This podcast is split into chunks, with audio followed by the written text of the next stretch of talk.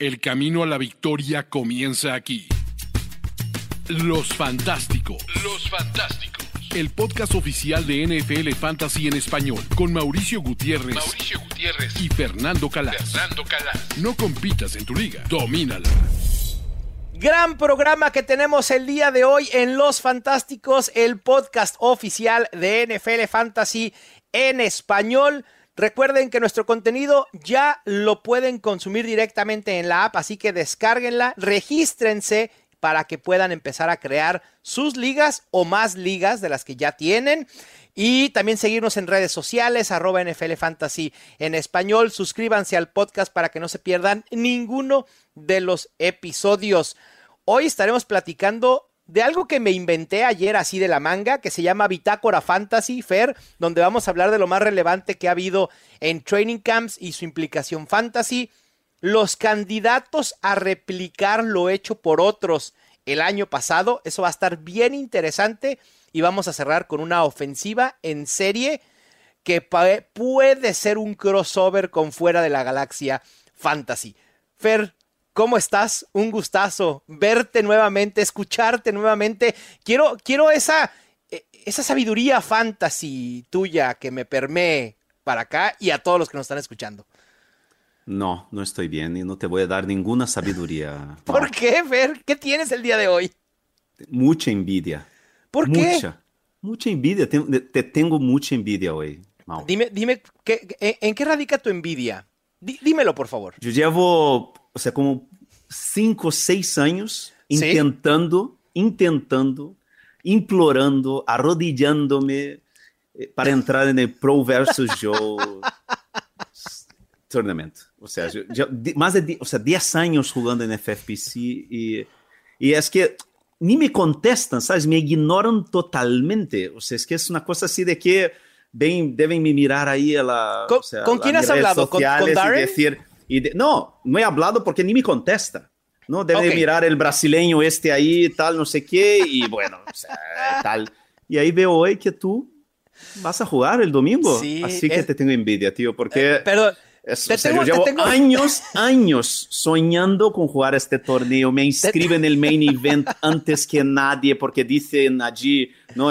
que, que, bueno, los que primero se inscriban pueden eh, jugar porque es se llama Pros versus Joes, porque, o sea, son, son profesionales, ¿no? Del, del, mundo del fantasy, ¿no? Especialistas contra Joes que no son muy Joes, ¿no? no, no, para nada. Los mejores jugadores en high stakes. exactamente, son gente que juega high stakes eh, con mucho volumen en FFPC y que juegan esta, este mini torneo, porque es un mini torneo, son cinco o seis ligas de 12 jugadores en baseball, ¿no? Y que draftean ya, ¿no?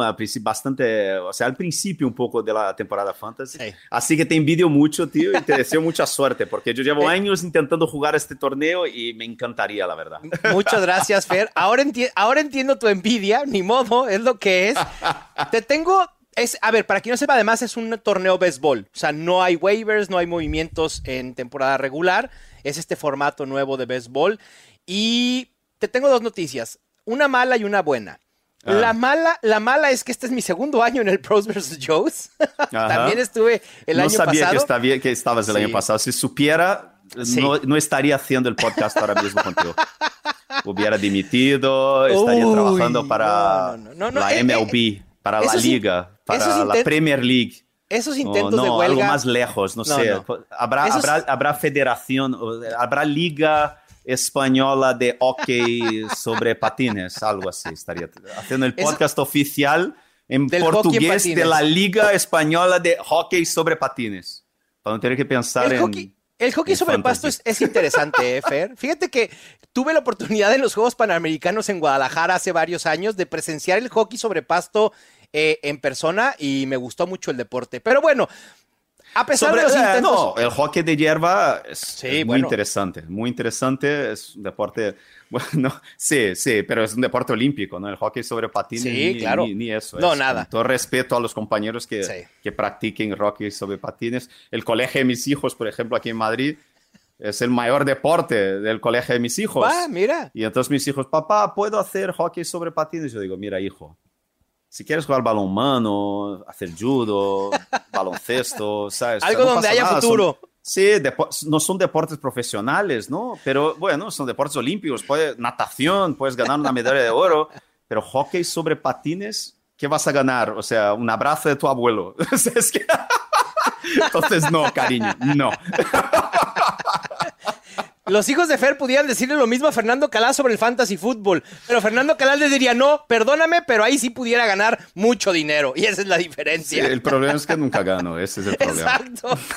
Bueno, pero a pesar de los intentos de huelga de Fernando Calás, déjame te digo, Fer, que te tengo una buena noticia. Ah. Ahora me has puesto una misión extra en mi viaje, en me- mi peregrinaje a Canton, Ohio, a la Fantasy Football Expo. Voy a saludar a Darren Armani y voy a poner tu caso en la mesa para que seas admitido el próximo año en el Pros No, ahora tampoco quiero. ¡Oh, No quiero que ya. la... A ver, a este, quiten a este niño berrinchudo ya, por favor. Pequeño, no, no, niño no, no, no. pequeño que no, ahora tampoco O sea, quiero. No. toda- todavía, to- todavía, todavía, Fer, que en esta bitácora fantasy, el primer tema que puse en el, en el guion, en el rundown para hablar, era de tus 49ers y Brock Purdy, y te comportas de esa manera. No, no puede ser. Bueno, sí, Pero bueno, como un niño, un niño mimado. ni modo, sí, pues ni modo. estés, estés emberrinchado, estés de envidioso, no me importa porque hay que empezar con la bitácora fantasy. Brock Purdy Fair, sin restricciones en training camp. Es increíble. Impresionante. Yo te lo digo, yo, tú, cualquiera, ¿no? es que es tremendo. Vale, Kyle Shanahan dijo en su primera eh, rueda de prensa hace dos días eh, que todavía no está, o sea, totalmente libre para entrenar a full, que va a tardar como una semana para poder estar a full. Pero es que ah, se ha presentado el training camp Sí, es increíble. sin ninguna etiqueta de lesionado. Ninguna. Físico, eh, eh, Nada. eh, nem, nem- nem físico unable to perform list, El que PUP. puedes quitar a cualquier día. Nada, nada. Es una locura lo rápido que se, que se recuperó este chico. Y al final estábamos muy, o sea, es que eso de ser ateo, pero ahora creo, estábamos, éramos en privado cuando hablábamos, no mal, Sí. éramos muy ateos con las Muy. noticias que salieron en abril, en mayo, diciendo que iba genial, que se iba ya a Florida a empezar a entrenarse. Yo digo, mira, pero mira, no, no puede ser. Fer, yo todavía el lunes osé decir que a mí no me hubiera sorprendido si Sam Darnold era el coreback titular de los 49ers en la semana 1. Y un día después, las noticias de Brock Purdy en training camp sin ninguna designación de lesión. Este es, perdón, es una maravilla médica lo que ha pasado con Brock Purdy, así como pasó con Adrian Peterson en su recuperación de la lesión de la rodilla, es muy similar. Eso demuestra que este chaval está hecho de verdad de una pastilla muy, muy, muy importante, que es resiliencia pura, que es foco puro, profesionalismo puro. Es algo muy positivo porque demuestra, o sea, un poco lo que vimos el año pasado, ¿no? Un chico que fue el último jugador drafteado de todo el draft, o sea, bajito, eh, pequeñito, que no tiene el brazo más fuerte, que no tuvo la mejor carrera del college, pero que tuvo una carrera larga en college, que tuvo una carrera muy eficiente, con partidos muy importantes, muy decisivos, contra equipos de altísimo nivel en college. Entonces es un chico que tiene una resiliencia absurda, que tiene un profesionalismo absurdo, que tiene unas ganas absurdas y que está hecho, como digo, una pastilla impresionante. Eh, o sea, para que la gente tenga, nos, tenga idea, esta lesión, que es, es, la segunda vez en la historia de la NFL que hay una lesión, que hay esta lesión en un quarterback.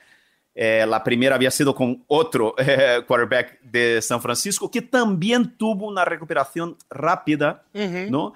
Eh, pero que al final fueron como dos meses más de lo que es. Es un pitcher, tarda 12 meses en volver a lanzar sí, increíble.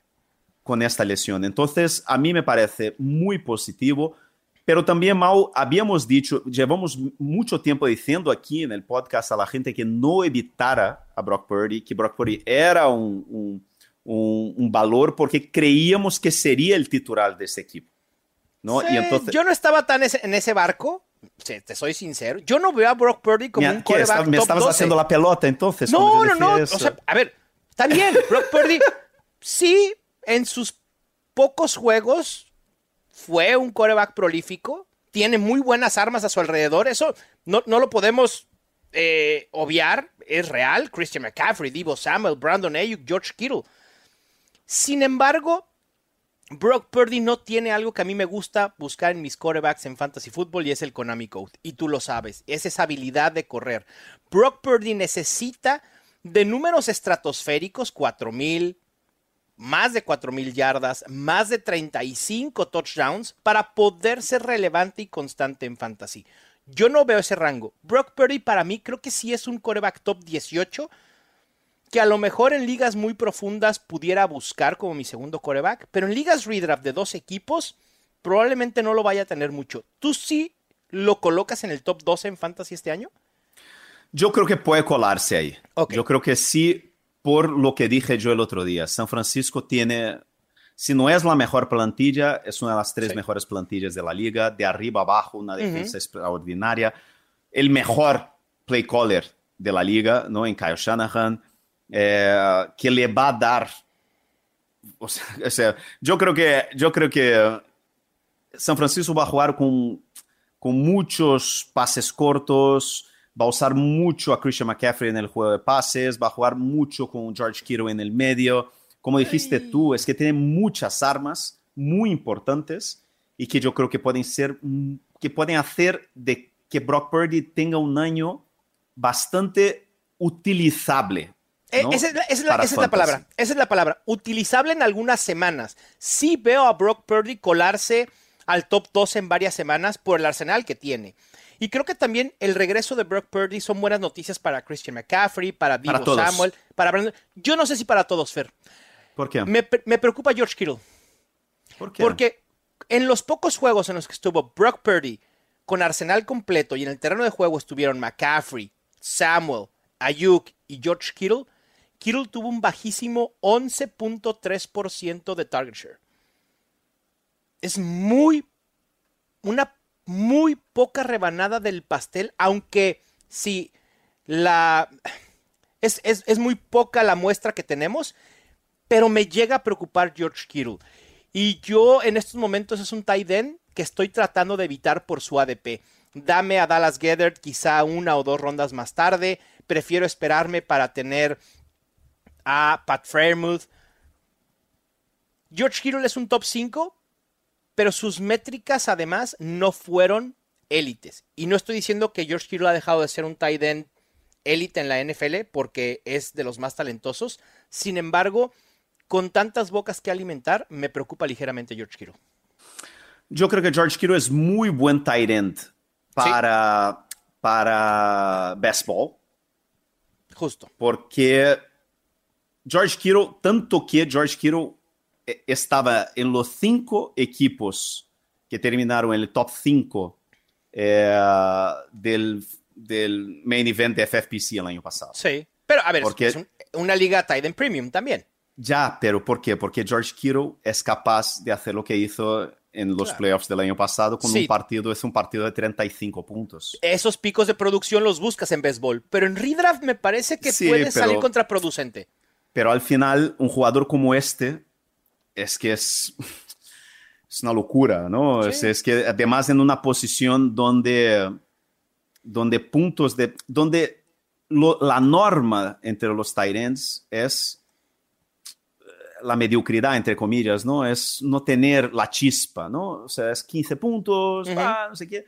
George Kittle es de los poquísimos Tyrants yo, supongo, yo creo que hay como tres o cuatro Tyrants en la liga que son capaces de hacer eso, de tener una semana de 35 puntos. Y George Kittle seguro que tendrá por lo menos tres semanas en la temporada que, van a que va a ser así, como 150 yardas, tres touchdowns.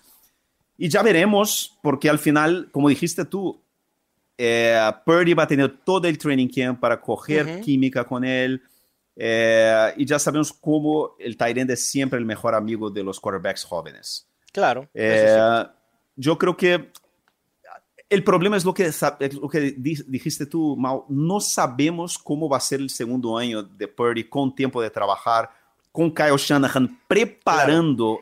Claro. Esa es otra historia. Purdy jugó el año pasado con un playbook total, totalmente improvisado, porque el sí, playbook que no era, él, no estaba adecuado para él. Claro, el playbook de San Francisco el año pasado era un playbook de play action, de para, o sea, un playbook de muchas carreras con el quarterback. ¿Por qué? Porque era hecho para Trey claro. Lance. Era un playbook trailanciano.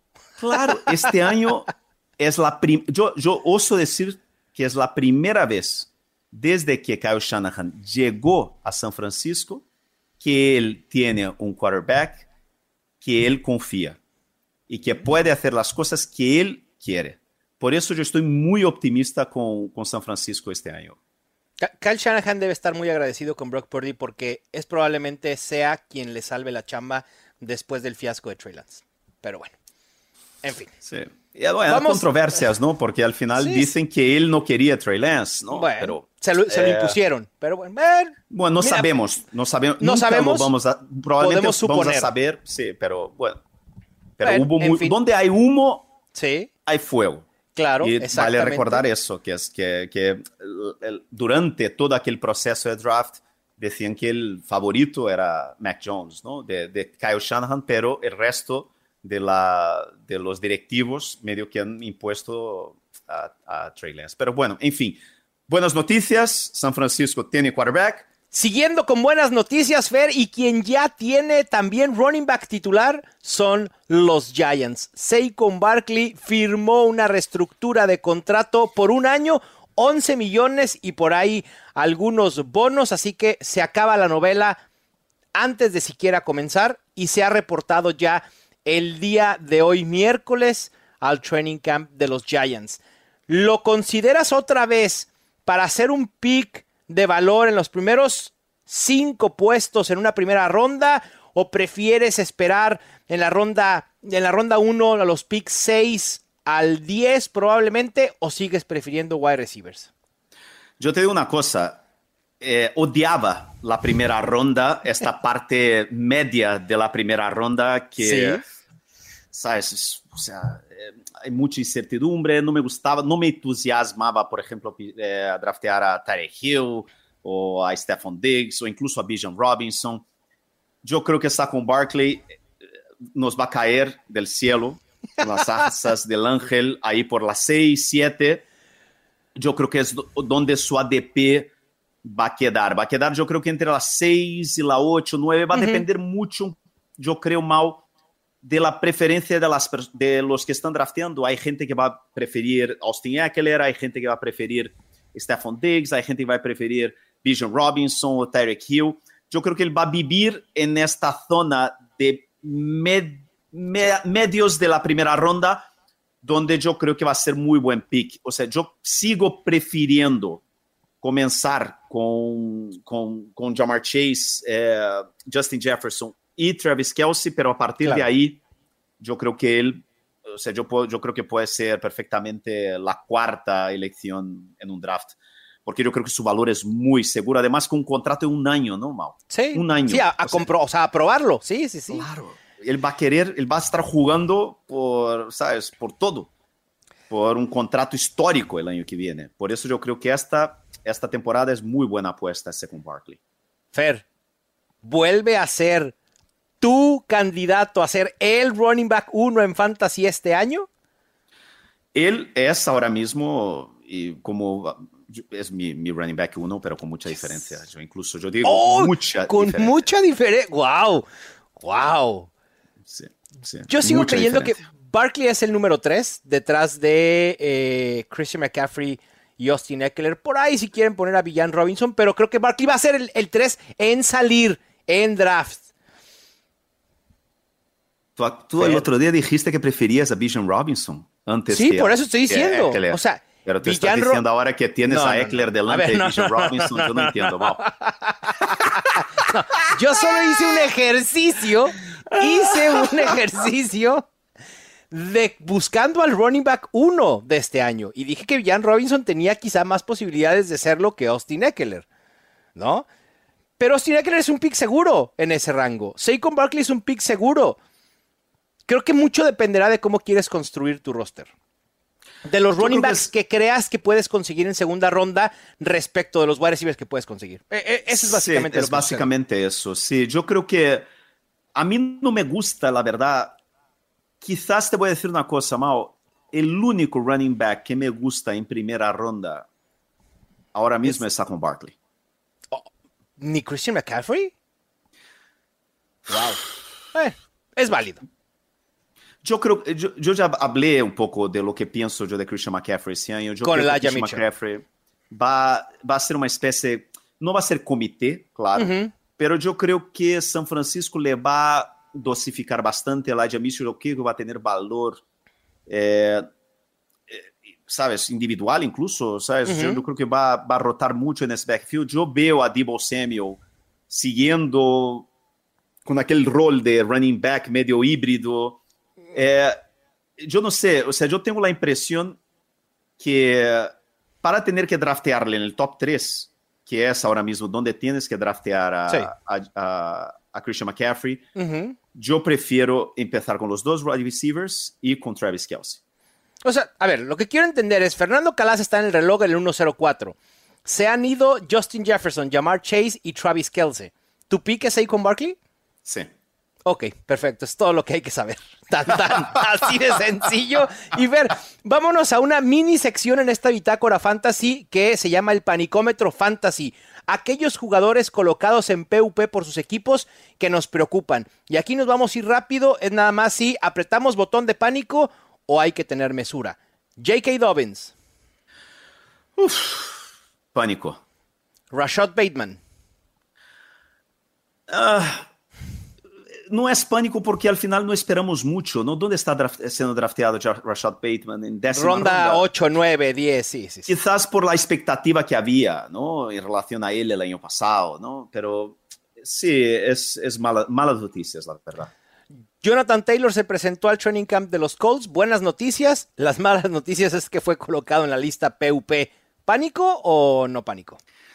Yo no estoy, no me entusiasma tanto Jonathan Taylor este año, porque yo creo que los, los Colts son un equipo un poco raro. Él tuvo esta pequeña cirugía para quitar ahí unas cositas que tenía en la rodilla, nada serio, pero no sé, yo en la zona que está saliendo Jonathan Taylor, que es principio de segunda ronda, yo estoy mucho más cómodo yendo a por AJ Brown, a por, eh, sé, eh, Garrett Wilson. Sí. Eh, es una zona donde quizás a mí me prefiero Nick Chubb, por ejemplo, o Mark Sí. Andrews, ¿no? Es, es, no sé, o sea, yo, Yo- no me entusiasma tanto. Yo tampoco, yo no estoy en pánico con Jonathan Taylor y a lo mejor voy a decir algo muy contradictorio. Digo, para variar, ¿no? Prefiero a, a Nick Chubb, prefiero a Tony Pollard, hablando de running backs en este mismo rango, pero para mí Jonathan Taylor es uno de mis candidatos a ser el regreso fantasy del año. Ahí lo dejo. Pero creo que el upside de Chubb y de Pollard es mayor. Sí, no, el, el, el talento lo tiene, ¿no? El Claro, problema es y que la es línea- un equipo raro. Es un equipo raro. Es un equipo raro. Pero creo que se puede beneficiar de tener a Anthony Richardson, porque Anthony Richardson, al ser un coreback tan movible, puede hacer más eficiente a Jonathan Taylor. Pero bueno, también lo limita un poco en touchdowns terrestres. Wandell Robinson de los Giants, Fer, ¿panicómetro o no nos importa y de todos modos lo descartamos como opción? Es que al final yo creo que, yo creo que el Giants va, va a ser un buen ataque, va a ser uno de los equipos sorpresas de la temporada, por eso, pero tampoco yo veo, yo veo ahí, yo la verdad es que de apuesta en el juego de pases de este equipo, yo creo que solo Darren Waller. Sí, y como sleeper yo prefiero a Isaiah Hodgins que a Wandell Robinson. Yo lo que suelo hacer en las rondas finales del draft es pillarme a, un- a alguno de ellos. Sí, el que sea. Son tres. sí. Claro. Y por último, Fer, Kadarius Tony, que fue ya eh, operado de una, no reconstrucción, pero una limpieza de rodilla. Es la tercera que tiene Kadarius Tony. Ahí sí, para mí es pánico completo. Es más, lo estoy borrando de mi lista de jugadores a draftear. Además, porque sale en una zona donde están algunos de nuestros candidatos a Josh Jacobs de este año, ¿no? Estos Claro. jugadores drafteados en séptima, entre sexta y octava ronda. allí hay jugadores que me gustan muchísimo más que Tony. Al final, habíamos hablado antes de esta noticia como me, o sea, yo quería querer, ¿no? Yo quería, quería creer, creer. Sí, sí, sí. Pero al final siempre acabo drafteando a otro jugador antes que él. Entonces, sí, aquí, aquí aplica al revés, Fer. Creías, pero ya te hicieron ateo. o no, yo creo que yo tenía esta, ¿sabes cuando es este sentimiento que tienes, que quieres ser creyente, quieres ser fiel, va a la misa todos los domingos, pero algo te dice que, que, no, no te llega la palabra del Señor, ¿entiendes? Y Kadarius Tony es así, por más que tenga ahí a, Pat Mahomes, ¿no? Pero pues no. En estos momentos prefiero a Sky Moore, prefiero a Rashid Rice, prefiero a hasta Marqués Valdés Scantling, posiblemente. Pero habrá que ver, porque si Kadarius Tony comienza a bajar drásticamente en ADP, puede llegar un momento en el que se convierta en un valor interesante. Pero en estos momentos, descartado por lo que hay que invertir en él. Y Fer, vamos a una sección que se llama Candidatos a replicar lo, lo, hecho por otros en 2022. Vamos a detectar quién puede hacer y explotar o decepcionar como lo hicieron otros el año pasado. Y el primero, y aquí creo que muchos ya van a saber mi respuesta porque lo he dicho hasta el cansancio, el próximo Jalen Hurts. Yo ya vi a tu candidato. El mío, el mío, insisto, es lo más obvio que existe en el mundo. Más obvio de que Oppenheimer va a ganar los Oscars, a menos que Barbie tenga algo que decir al respecto. Pero para mí es Justin Fields. Justin Fields está listo para ser el próximo Jalen Hurts. Me encanta y tiene potencial para ser el coreback 1. ¿El tuyo, Fer? Yo bueno, el mío es Daniel Jones, un poco por, o sea, pillar a un quarterback que, eh, que esté drafteando en rondas un poco, un poco más bajas, ¿no? Al final, Justin Fields está saliendo más o menos en la zona donde salía Hurts el año pasado, quinta, sexta ronda. ¿no? Claro, eso es cierto. Eh, pero tú sabes lo que pienso yo de Justin Fields. Yo creo que just, hay una gran diferencia entre Fields y Hurts, es que Hurts sabe pasar el balón y Fields no. Fields tiene debilidades, o sea, extremas en, el, en sus mecánicas de pase, en el juego de pases. Por eso yo, o sea, desde el principio, tú estabas súper entusiasmado, ¿no? Con, con, DJ Moore y yo desde el principio estaba súper ¿Sí? frío con, con DJ Moore. Porque yo creo que eso, yo creo que, yo creo que Justin Fields será un quarterback corredor, pero con muchas limitaciones en el juego de pases. Por eso yo estoy un poco, eh, bueno. Eh, Daniel Jones me gusta como candidato también, ¿eh? Sinceramente veo a Daniel Jones que se puede colar al top 5 en una clara mejoría de la ofensiva de los Giants que ya vimos el año pasado. Las armas, como decíamos hace unos momentos, no son espectaculares, pero alguien va a producir, además de Darren Waller. Y teniendo ahí con eh, con Barkley, hace una ofensiva muy, muy estable. Me gusta tu candidato. Ahí están, ya dos, ¿eh? No coincidimos, pero hay dos candidatos a replicar lo hecho por Jalen Hurts. Después. Yo creo que sí, porque además Daniel Jones tiene el Konami Code. ¿No? La este gente no lo ve, pero lo tiene. Sí, y, es una cosa más o menos. Es un Konami Code un poco, incluso un poco más que, que, Mahomes. Patrick Mahomes tiene sí, Konami por supuesto. Por supuesto, yo creo que Daniel Jones más. tiene, sí, sí, tiene, tiene incluso más y le gusta y, y además yo creo que yo estoy tengo muchísima expectativa con el segundo año de Dable en este ataque de los, de los Giants. Sí, yo, yo también. Y Daniel Jones eh, ha sido top 4 en métricas por tierra en los últimos 2-3 años. ¿eh? O sea, no es algo nuevo y Daniel Jones lo, lo seguirá haciendo. La gente recuerda aquel acarreo en el que el Daniel Jones se, se, tropieza solo, Fer, y entonces dice, no, no, este muchacho no sabe correr, pero sí corre, esa es la realidad, sí corre. Fer, nuestro siguiente candidato es un coreback que pasó del total escepticismo, casi de la nada, a ser un coreback top 8 el año pasado. Es Gino Smith. ¿Quién puede ser el Gino Smith del 2023? Yo creo que Brock Purdy, por el perfil. Sí, Porque Gino Smith no tiene Economy Code, ¿no? O sea, es simplemente brazo. Y yo creo que San Francisco va a pasar más de lo que, de lo que mucha gente imagina. Yo creo que va a ser un equipo eh, muy prolífico. Yo, yo, yo, digo ahora, yo creo que, o sea, Eagles y 49ers son los dos mejores equipos de la NFL en este momento. Y yo creo que eso va a ayudar que Brock Purdy tenga un año bastante, bastante mejor de lo que la gente imagina. Va, me, me, gusta el candidato. Ya hablamos de Brock Purdy hace unos momentos. Yo no estoy tan hypeado con él. Yo prefiero a otros dos. Y uno de ellos es Kenny Pickett. Curiosamente voy a poner a Kenny Pickett, un coreback que deberá tener una mejora en su segundo año, eh, que tiene armas a su alrededor interesantes como Deontay Johnson, Pat Frymouth, un ataque terrestre estable en Aye Harris, también por ahí a incluir a George Pickens. Creo que puede dar ese brinco. Kenny Pickett me interesa. Y también otro que me intriga, que quizá las probabilidades sean menores, pero es Sam Howell con los Commanders, teniendo a Terry McLaurin, a Jahan Dodson, Brian Robinson, Antonio Gibson. Creo que esta ofensiva con, con Eric Bienemy puede dar la sorpresa y por ahí de la nada Sam Howell se pueda colar. Quizá no ser top 8, pero sí un top 12. Así que vamos a ver, vamos a ver. Son dos de, de mis quarterbacks favoritos en rondas bajas. Yo creo que son Desmond Reader también tiene un perfil y además porque los tres tienen Konami Code.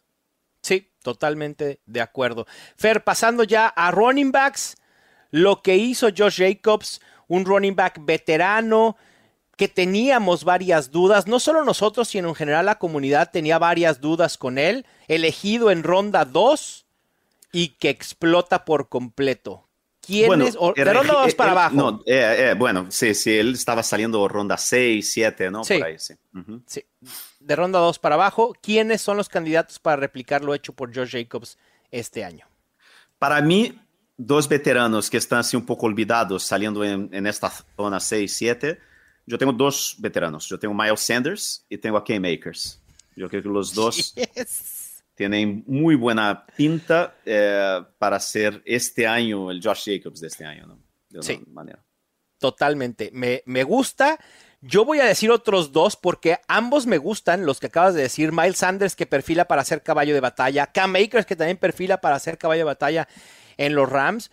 Yo voy a decir otros dos. Uno, viejo conocido ya de quienes me siguen desde hace varios años. A pulso me gané el apodo Mau Mixon y este año va a volver. Es Joe Mixon. Perfila para ser caballo de batalla de posiblemente la mejor ofensiva en la NFL con los Bengals. Ya no está Samach Perrine. Y Joe Mixon ya reestructuró contrato, así que eso ya no es un tema. Y está siendo elegido fuera del top 12. Para mí puede replicar lo hecho por Josh Jacobs porque todavía hay dudas respecto de él por sus métricas el año pasado. Y otro, voy a agregar a otro, que quizá este sí no sea fuera del radar, ni mucho menos, pero creo que puede colarse al top eh, top 3. Y lo he dicho en muchas ocasiones, y es Nick Chubb. Ese running back veterano que todavía puedes conseguir fuera de la ronda 1, que puede dar el brinco a la élite. Así que cualquiera de los dos puede replicar lo hecho. Pero Mao, o sea, bueno. has hecho un poco de trampa. ¿Por qué trampa? trampa? A ver, has elegido a dos running backs que están siendo drafteados súper altos. O sea, un tío que está, que está saliendo al final de la primera ronda y otro que o sea, a final de tercera, ¿no? O sea, no, yo quiero alguno allí de, de limbo, este running back que nadie quiere draftear. ¿Sabes? Eh, es, es que, que, es el año pasado te sentías sucio cuando drafteabas a Josh Jacobs. Le drafteabas y decías, ¡ay, qué asco! ¡Ay, no quiero! Sí, es cierto. Yeah, es cierto, yo, es o sea, cierto. yo drafteo a Nick Chubb y yo me siento Superman, tío. Oh, Nick Chubb. No. Bueno, es, es, hiciste trampita. ok, va, quitemos, quitemos a Nick Chubb de la ecuación. Quitemos a Nick Chubb de la ecuación. Está demasiado obvio. Tienes toda la razón. Uno no se siente mal drafteando a Nick Chubb como nos sentíamos con Josh Jacobs el año pasado. Tienes Era toda la una razón. sensación Ah, horrible, horrible. Sí. Sí, es- lo hacías más a, más a fuerza porque era, ah, pues ya, ¿qué más queda, no? Meh. Bueno, ahí va. ¿Quién, ¿Quién este año está así? Yo creo que Camara, ¿no? Es el Alvin Camara back. pudiera ser, fíjate, sí. Como que Camara dices, es el running "Eh". back que te da esta sensación, tú le drafteas y dices, "Oh, madre mía. James no". Conner también da esa sensación. Fer. James Conner da esa sensación. Sí, Sí. James Conner. Sí, ahí está. Y James Conner ha producido, ¿eh? independientemente de la ofensiva. A ver, y si algo aprendimos el año pasado, creo que también ya lo he dicho, la lección que más nos dejó Damian Pierce es que se puede ser un running back productivo en, en ofensivas malas. Y James Conner también lo hizo el año pasado. Con muchas dudas en la ofensiva de los Cardinals, él va a ser el número uno sin problema. Y James Conner pudiera colarse al top 8. Y, ¿sabes un running back que está cayendo a cuarta ronda y es Aaron Jones? También, sí, sí, sí, de acuerdo. Aaron Jones tiene este perfil también de que se fue Aaron Rodgers, eh, nadie le parece que está convencido. Aaron Jones es muy buen jugador, Mao. Muy bueno. sí, espectacular. Y se le, se le, ha despreciado durante muchos años, ¿eh? Sí. Ojo con Aaron Jones este año. ¿eh? A mí también me, gusta, me gusta Aaron Jones. Lo, lo, agarré en el Scott Fish Bowl, de hecho, como mi tercer running back. Me parece que puede ser interesante. Sí. En otra categoría de running backs, Fair, tenemos al Jamal Williams de este año. Ese running back que está enfrascado en un comité, pero que, contrario a lo que sucede con los running backs versátiles, reditúan por la vía de los touchdowns. ¿Quién es tu candidato? Brian Robinson. Ok, tú estás muy alto en Brian Robinson desde el año pasado. Y me gusta. Es porque los eh, Commanders, todos los movimientos que hacen, es que además, jovaos, es que el chaval se le, pegaron un, tiro el año pasado. Sí, sí, sí. Y, los, los, Commanders, la primera que pudieron, la volvieron a ponerle en campo. O sea, están enamorados de él. Entonces, yo tengo por eso, o sea, yo creo que yo voy un poco de la mano del equipo que, que están apostando por él, creen que es buen jugador. ¿Por qué no? Saliendo en novena ronda, bueno. Sí, me, gusta la apuesta de Brian Robinson. Yo me voy a ir a un running back que sabemos que es un comité, que sabemos que es un corredor de primeros downs, de corto yardaje. También ya he hablado de él aquí en Los Fantásticos, ligado a una ofensiva prolífica, y es Damian Harris de los Buffalo Bills a mí no me extrañaría absolutamente para nada ver al final de la temporada y decir, ah, Damian Harris anotó más de 10 touchdowns. No me extrañaría para nada. Y otro por ahí que pudiéramos mencionar, creo, Fer, es Isaiah Pacheco. Rashad Penny también, ¿no? También puede ser Rashad Penny. Claro, por supuesto que también puede ser Rashad Penny, que a, a punta de touchdown se pueda colar al top 15. Sí, fácilmente. Hay muchos candidatos. Ven, ven la profundidad que hay en la posición de running backs. Por eso, insisto lo que dijimos en el programa pasado. Cuanto más drafteo este año, más veo que este es el año para jugar Zero Running Back. Sí, totalmente de acuerdo. Fer, y hablando de Isaiah Pacheco, el próximo Isaiah Pacheco Tyler Algier, esos running backs novatos que estaban hundidos en el depth chart y pasaron a la relevancia fantasy. ¿Quién puede ser? Yo creo que puede ser Devon Shane. Sí, cómo no, me gusta, de los Dolphins. Independientemente de lo que suceda con Dalvin Cook, Fer, o cambiarías si se da la llegada de Cook a los Dolphins? No, si llega, si llega Cook, pero ahora mismo hay, hay algo nuevo o No hay nada, todavía no sabemos nada. Sí, yo creo que yo, yo creo que de estos así que no esperas nada y puedes draftear al final del draft, yo creo que a Shane es, el, es un candidato bastante interesante. Sí, el mío también ya lo he hablado ampliamente juega en los Bears. En estos momentos, muchos lo consideran el tercer running back en el depth chart. A Deonte Foreman le va a ganar la chamba así. Así. Yo creo que la próxima semana ya vamos a ver a Roshon Johnson arriba de Deonte Foreman en el depth chart y eventualmente puede convertirse en el titular de la ofensiva de los Bears ganándole el puesto a Khalil Herbert o por lo menos forzando un comité. Y creo que Roshon Johnson va a ser relevante en fantasy como lo hizo Tyler Algier o como lo hicieron Isaiah Pacheco también eh, en algún momento de la temporada. Y el Ramón de Stevenson de este año. Exacto. Uno de nuestros favoritos el año pasado era Ramón de Stevenson, una joya que te podías encontrar en rondas medias y que reeditó al por mayor. Ese running back de rondas medias que puede colarse al top 12. Creo que es muy obvio quién vas a decir tú. Es muy obvio. Lo has mencionado hasta el hartazgo. El, el día del evento del Scott Fish Bowl hubo alguien que me pidió grabar un video cuando elegía a este jugador para mandártelo vía WhatsApp. La gente sabe a quién quieres. Claro, Alvin Camara. mentira, mentira. Rashad White, Rashad White. Claramente. me, gusta Rashad White. Eh, me, he entusiasmado un poco más con, con Rashad White últimamente. ¿eh? Creo que sí tiene ese perfil y, puede ser interesante. Ojalá. Yo. Ah,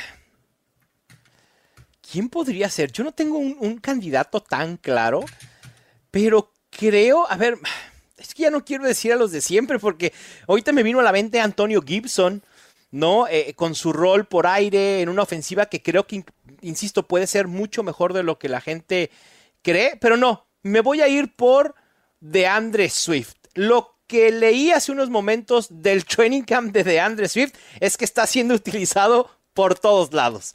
Hoy prácticamente DeAndre Swift fue utilizado como wide receiver en los Eagles. Y ese rol y esa explosividad que puede llegar a tener de Andrew Swift, a ver, ese es un long shot, ¿eh? Es poco probable que suceda, pero al no tener tantos candidatos, de Andrew Swift por ahí pudiera colarse. Pero si me dan a elegir uno, tengo que coincidir con, con Fer y es Rashad White, sin duda. Muy sin bien. duda. Pasando a los wide receivers, Fer, ¿quién será el siguiente Christian Kirk o Cy Jones? Esta pareja totalmente fuera del radar que terminaron siendo una dupla de wide receivers top 30. Este tuve mucha dificultad ¿eh? para pensar. Sí, es difícil. ¿Sabes? Y yo voy con una que es eh, Quentin Johnston y Mike Williams. Va, ok. Pensando que a lo mejor Keenan Allen eh, la edad le puede pasar factura.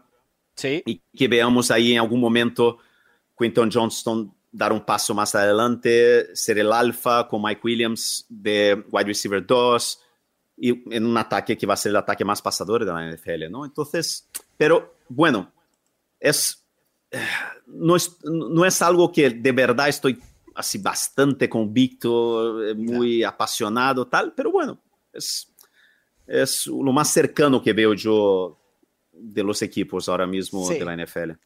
Sí, es una buena dupla. Y yo aquí voy a poner de candidatos a otros wide receivers que van a jugar en un tan mal equipo, Fer, que van a tener que estar viniendo de atrás, que independientemente de quién sea el coreback en la primera parte de la temporada, van a tener que usar el brazo, porque de verdad es un equipo muy malo, posiblemente el peor equipo en la NFL en estos momentos, y que la gente está olvidando. En ADP, Marquise Brown y Rondell Moore se están yendo demasiado baratos. A ver, esto puede entrar como una tipo predicción loca, pero veo posible que ambos, quizá Marquise Brown en el top 20 y Rondell Moore en el top 30, logren hacer algo parecido a lo que hicieron Christian Kirk y Cy Jones el año pasado.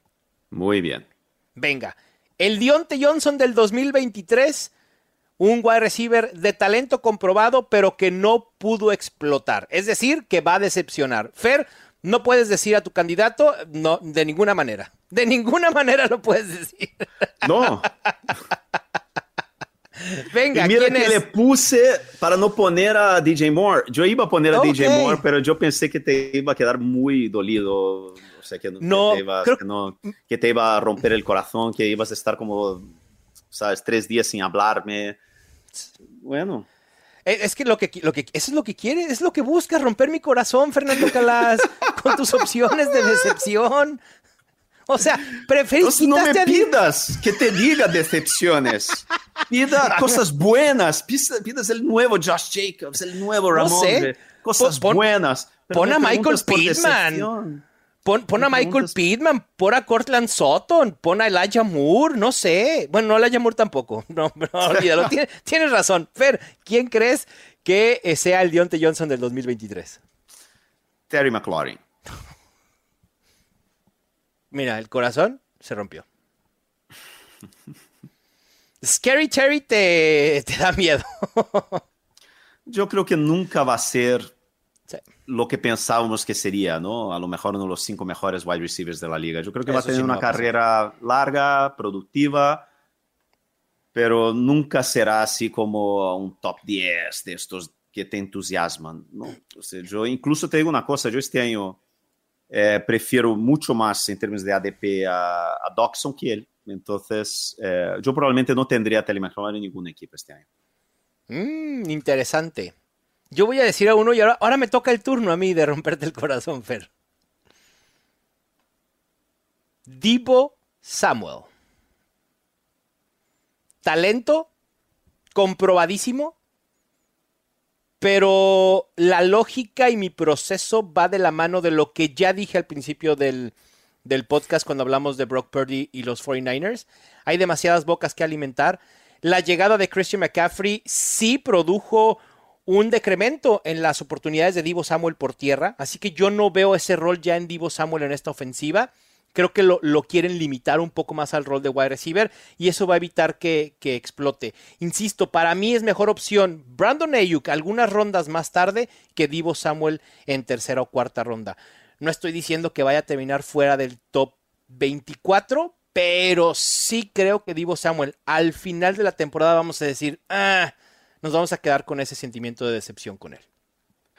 Bueno, yo, yo tengo muchas, yo siempre tuve muchas dudas en relación a Divo Samuel, pero más uh -huh. por su... Eh, por, la, su, por su compromiso, ¿no? Si, de verdad, y ahora mismo, por ejemplo, todos los años, cuando acaba la off-season, siempre se pregunta, ¿no? En San Francisco, sí. ¿cómo va a volver Divo Samuel de la off-season? El año pasado, el año retrasado volvió muy bien, el año pasado volvió bien, entonces veremos, pero Divo Samuel es... Eh, es un jugador, es una diva, ¿no? Entonces las divas son siempre complicadas. sí, yo, yo conozco a gente que cubre el equipo de muy cerca que cree que Divo Samuel es serio candidato a ser eh, a, aquel, a, aquel, a, a, un trueque en la, en la, siguiente offseason. Wow. Y que San Francisco elija eh, renovar a Ayuk.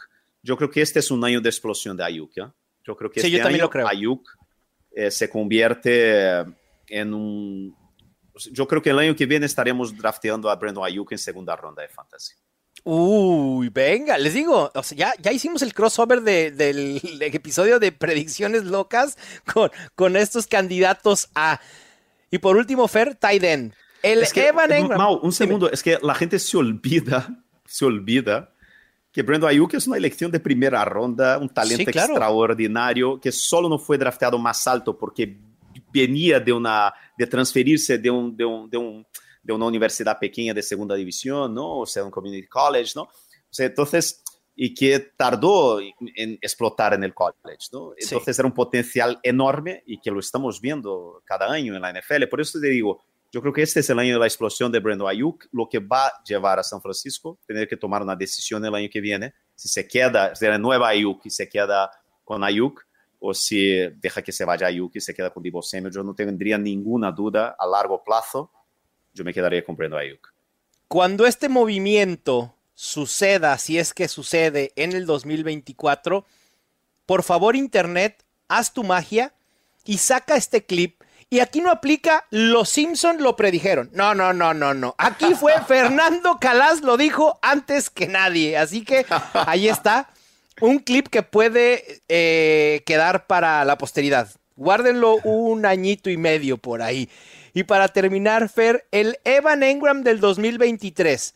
Un tight end veterano que tenía mucho hype en su momento, que fue elegido en rondas altas hace años, en fantasy me refiero, y que por fin da ese brinco tan esperado. Yo creo que es, solo hay un nombre y es Darren Waller. Exactamente. es, es, eso, o sea, la gente que se, acuer se acordará que eh, Darren Waller era una elección de tercera ronda, sí. eh, fue considerado como top 3 eh, tight end, y bueno, eh, y ahora yo creo que este es el año, yo creo que es, él es el wide receiver, el receptor uno de los Giants esta temporada, serio candidato para. Yo creo que. Yo, ojo, serio candidato para top 3 este año, pero muy serio. ¿eh? Sí, totalmente de acuerdo, Fer. Me encanta Darren Waller. Yo he insistido que, como dices, puede ser el receptor número uno, sí, y puede liderar en targets, recepciones, yardas recibidas e incluso touchdowns por aire en este equipo. El talento que tiene Darren Waller respecto al demás cuerpo de receptores que hay en los Giants es muy superior. Y yo me atrevo a decir, a lo mejor me voy a equivocar, pero creo que en estos momentos no hay mejor valor en la posición de Tyden por ADP que Darren Waller. Ni siquiera Travis Kelce en primera ronda. Darren Waller en sexta ronda es ponerte el antifaz y estar robando a tus amigos de tu liga. Así de fácil. Yo estoy de acuerdo. Yo creo que va a liderar la NFL en recepciones este año. Sí, así es. Y la gente lo está despreciando por el cambio de, de equipo, por las lesiones en el pasado, pero Darren Waller tiene talento comprobado y si se mantiene sano, va a estar ahí peleando por, por top 5 sin duda y top 3 posiblemente. Bueno, Fer, pues ahí están nuestros candidatos a replicar lo hecho por alguien en el 2022. Vámonos a una ofensiva en serie crossover con Fuera de la Galaxia Fantasy. Este es con dedicatoria especial para ti. Te voy a poner en encrucijadas bien, bien difíciles. Ofensiva en serie. Fuera de la galaxia fantasy. Supongamos, supongamos que estás en uno de tus drafts del main event. ¿Ok? Lo primero es un extraterrestre te ayuda a hacer tu draft. Parece ser que ya está comprobado que hay vida en otro lado. No lo sé. vean las tendencias en redes sociales. ¿Cuáles serían sus primeros tres picks? ¿En qué sentido? De primera Estás haciendo un draft, sí, primera ronda, segunda ronda y tercera ronda, tomando en cuenta que estás haciendo un draft con un extraterrestre. ¿Pero en qué sentido? De que él me ayuda a que sí, me pueda tocar cualquier jugador. Exacto, cualquier jugador. Ah, bueno, fácil. Kelsey, Justin Jefferson y Jamar Chase. Venga, perfecto. Ahí está. Denle, denle, el dinero de una vez, por favor. Denle todo el dinero a Fer Calas. Pero luego se pone más interesante el tema. Olvidemos al extraterrestre, Fer. Tienes la posibilidad de draftear a tu Travis Kelce en el pick 1.12. Sí y solo sí lo haces portando un jersey del Flamengo. Eh, sin duda, drafteo a no sé, eh, ¿cómo se llama? Eh, Gerald Everett, la 1-12. Dalton Schultz. Hago un double tap. Dos Tyrants. 1-12 Gerald Everett, 2-1 eh, Dalton Schultz. Perfecto. Todo para evitar portar un jersey del Flamengo. Que vive el, que vive el Botafogo, Fer. Solo el, solo el hecho de hablar el nombre de este equipo en el podcast eh, Los Fantásticos, ya a mí me parece... Yo, yo me niego a hablar el nombre de este equipo. Perfecto, no lo digas. Por eso yo lo dije. Yo, yo, yo hago el, el, trabajo sucio. Arriba el Botafogo, venga. Bien, muy bien. Segue el líder. Venga. Líder del campeonato brasileño. Está bien. Más sí, de sí, 10 sí. puntos de ventaja para el segundo. Bien. Eso es lo que importa. La verdad, Gerald me, Everett me... Y, y, Dalton Schultz. Venga, a tu, a tu equipo y olvidémonos de, de, de, portar jerseys de esos equipos. Rashad White en ronda 8, Fer, Hombre. pero tienes que pasar un año sin ir a la playa. Madre mía. Joder, pero eso no. No iba a ser fácil, Fer. No. Después de romper mi corazón con, con Terry McLaurin, no iba a ser fácil. Yo lo siento, lo siento, mis amigos, pero yo, yo me quedo con la playa. Venga, ahí está. Entonces ya, Gerald Everett, Dalton Schultz y varias idas a la playa. Así que olvidemos a Rashad White. Y después, Fer, Justin Herbert en la ronda 10. Gran valor. Ah. Pero tienes que dejar de comer comida árabe por dos años. No, pero déjame libre. ¿Pero qué me estás haciendo? No, no, no, no, por favor, que dame, dame el hummus, el kibe, el baba hanush, eh, la esfija, y, o sea, no, no, no. No, Fer, no, no hay manera de Justin Herbert en ronda 10 a cambio. ¿Un año? ¿No? no. ¿Tampoco? ¿No? Bueno. No. Okay. Una semana ya me cuesta. Gana la comida árabe por sobre Justin Herbert en la ronda 10. Y por último, Fer, mm. tienes que elegir a Kyle Pitts en la ronda 1 Mm. Pero a cambio nos encontramos en Las Vegas, ya sea para el Super Bowl o un draft del main event en 2024. Bueno, yo, o sea, por encontrarte, amigo, yo hago cualquier cosa. Ahí está. No se diga más. Kyle Pitts vuelve a hacer un pick de ronda 1 para Fer Calas. Ay, madre mía. Muchísimas gracias. Me divertí muchísimo con, con todo, el con todo el episodio, pero este último fue épico. el, el, ponerte en predicamentos tan fuertes con cosas y, y cuestiones que, que sé que, que, disfrutas mucho de hacer en la vida. Eh, buenísimo, quedó buenísimo esta ofensiva en serie bueno, crossover no, con Fuera de la Galaxia. Habrá, habrá, habrá vuelta, ¿no? O sea, yo Sí. voy a preparar. pro- No se diga más. sí, próximos programas yo lo voy a hacer lo mismo. No esperaría nada, tío, menos. ¿Ya sabes dónde drafteas? No tienes ni idea. En sí, la posición drafteo en el pick 5. 5. Oh, Sí. excelente, ¿ah? Muy bien. Sí, eh, Mejor es- 4, pero el 5 te va a caer ahí, tío. este, te va a caer Kelsey o Christian No. McCaffrey prácticamente seguro. Sí. sí, creo que la decisión va a ser Kelsey, McCaffrey o Tarek Hill.